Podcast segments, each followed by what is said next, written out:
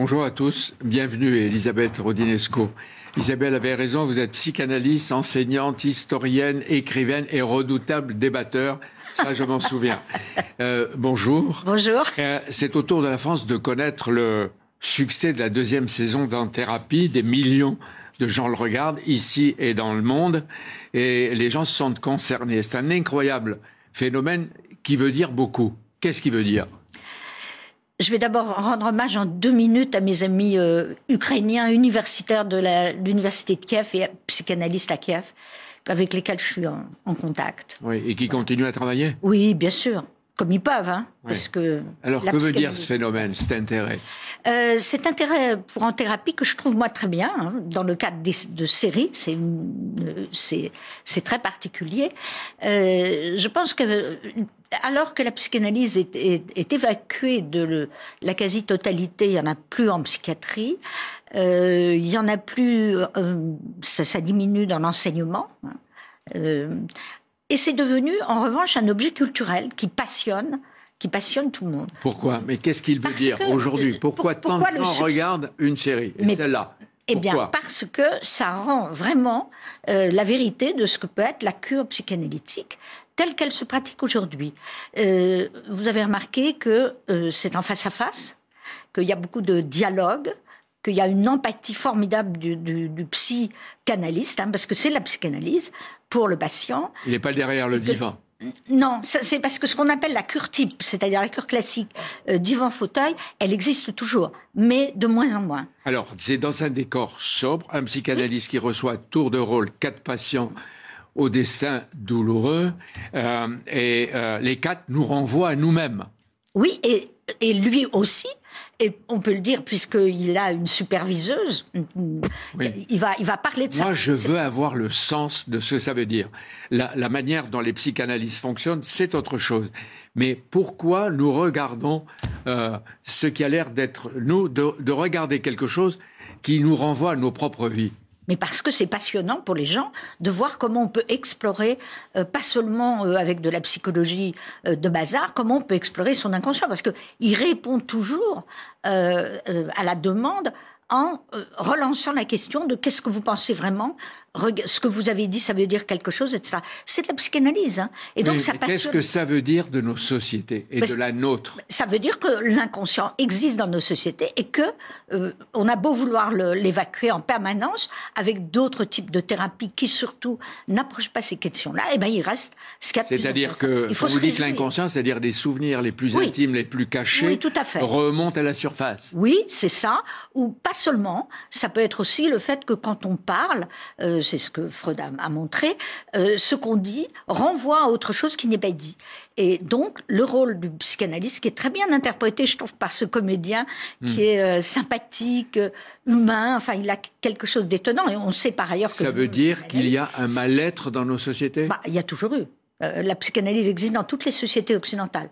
Il y, a, y, a, de plus, il y a d'autant plus un mal-être qu'il n'y a pas qu'il n'y a pas de guerre, qu'il c'est euh, voilà. En temps de guerre, la psychanalyse c'est autre chose. Mais il y a d'autant plus un malaise que on est confronté précisément aux libertés, à la démocratie, et surtout dans les sociétés très individualistes où, en effet, il y a une absence d'engagement de, de, plus en plus, on est confronté à soi-même. Vous voulez dire que c'est un luxe des démocraties?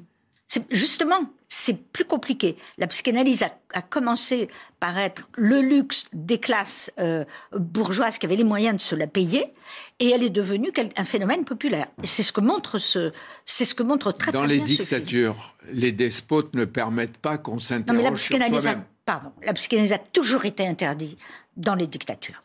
Et elle a, en Russie par exemple, elle, est, elle, s'est réimplantée au moment de la perestroïka. Euh, il y a des psychanalystes, hein, il, y en a, pas mal, mais toute dictature empêche, euh, la psychanalyse pour la simple raison euh, qu'il n'y a pas un état de droit qui permet la liberté absolue.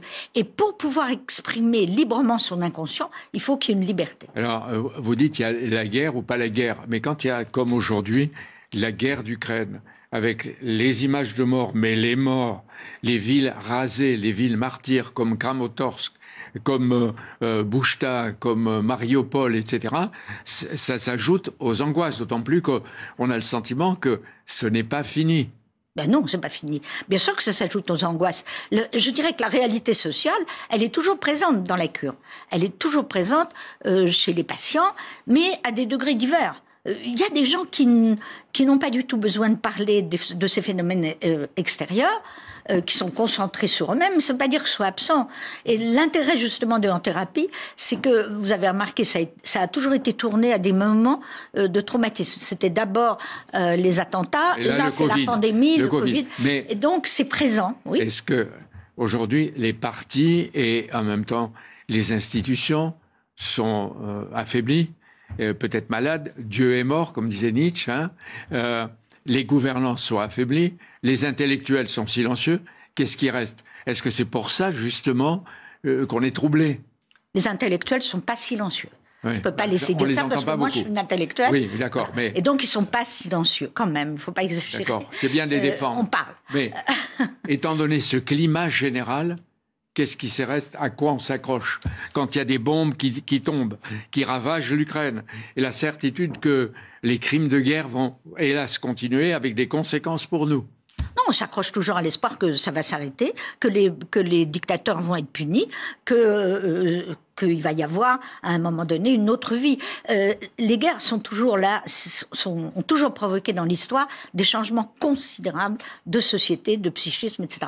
Les névroses de guerre ont été d'ailleurs très bien étudiées. Il y avait toujours des psychanalystes pour étudier les particularités des névroses de guerre, surtout chez les combattants. Donc, bien sûr que ça entre en ligne de compte. Euh, il y a une crise des engagements. Et c'est vrai que euh, dans nos sociétés, euh, et on le voit, on s'intéresse, une société individualiste démocratique, euh, on s'intéresse énormément à soi-même et à ses problèmes à soi. D'où le développement considérable de toutes les cures, pas seulement de la psychanalyse, hein, le développement personnel. Tout, il y a un nombre de, thérapies euh, euh, considérables. Et chacun a envie de, de parler de soi. De parler de soi, de régler les comptes avec son, son passé, euh, ça arrive à, chacun. Et surtout, il y a, aujourd'hui euh, quelque chose qui est très anti-analytique, mais qui est nécessaire à des moments de crise, c'est l'aveu public. Vous l'avez remarqué avec MeToo, avec tout ce qui est sorti comme aveu public. L'aveu public peut être nécessaire à un moment donné pour faire sortir quelque chose qui a été refoulé, mais euh, c'est beaucoup mieux après que ce soit en tête à tête dans une intimité. Mais, pourquoi, mais pourquoi souvent c'est la faute des autres? Du père, de la mère, euh, de, euh, du frère, de l'école, de la politique, des pouvoirs Ça, c'est une vraie question, parce que c'est en partie vrai.